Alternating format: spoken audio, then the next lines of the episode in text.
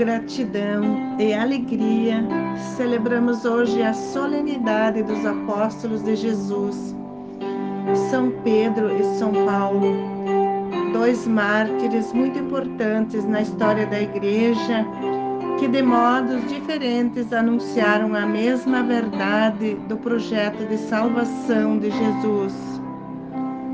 No sábado, celebramos a Natividade de João Batista ele foi o último profeta que recebeu a missão de anunciar e preparar o povo para a vinda de um Messias.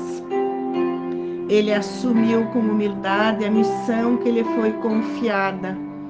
Assim como João Batista, São Pedro e São Paulo, cada um de nós recebeu uma missão especial no projeto de Deus.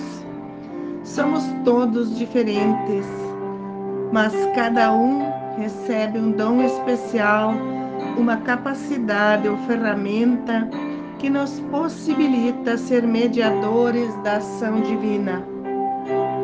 Anunciar o Evangelho é tarefa de todos os batizados, cada um do seu jeito, com as condições e habilidades que recebeu do Senhor para trabalhar na sua grande obra de evangelização.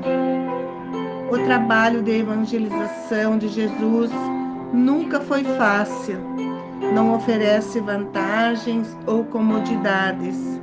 Se quiseres seguir-me, deves renunciar às muitas coisas desse mundo, que é marcado pelo jogo de interesses, acúmulo de bens, e falta de disponibilidade para se preocupar com as coisas divinas. Evangelizar é um grande desafio. Significa mudar o modo de vida, de pensar, de se envolver e servir.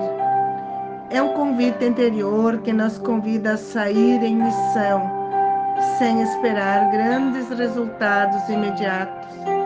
Devemos confiar e expressar o Evangelho através de palavras, atitudes e ações. Trazê-lo presente como uma força transformadora da humanidade.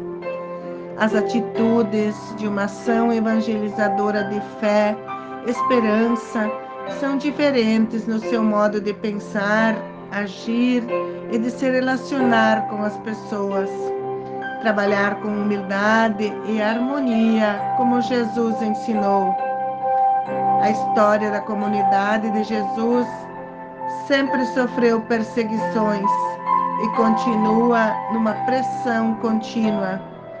Quem trabalha sabe que é assim e que está sempre sujeito a zombarias, calúnias e incompreensões.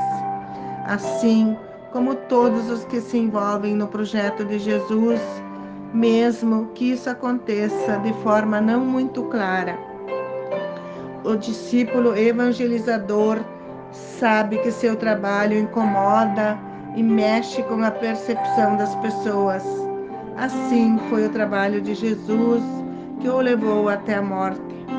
No caminho da morte, perguntou aos discípulos: Para vocês, quem eu sou? Tu és o Messias, Filho de Deus, respondeu Pedro. Se esta pergunta fosse para nós, qual seria a nossa resposta? A resposta depende do sentido que temos na vida. Se temos confiança e acreditamos em Jesus, temos a certeza que o anúncio do Evangelho não será em vão Ser seguidor, discípulo de Jesus, é se dispor aos ensinamentos, é estar disposto a enfrentar as forças contrárias como uma tempestade em alto mar e acreditar na verdade dele, que é mais forte que qualquer outra força contrária. Em nossos piores momentos, a quem recorremos ou a quem clamamos? A nossa vida é fácil enquanto está tudo bem, mas quando surgem as tribulações e turbulências, em qual porta nós vamos bater para buscar um refúgio? A palavra de Deus é clara. e aponta só um caminho. Deixe as coisas desse mundo e siga-me. Glória ao Pai, ao Filho e ao Espírito Santo, como era no princípio, agora e para sempre. Amém.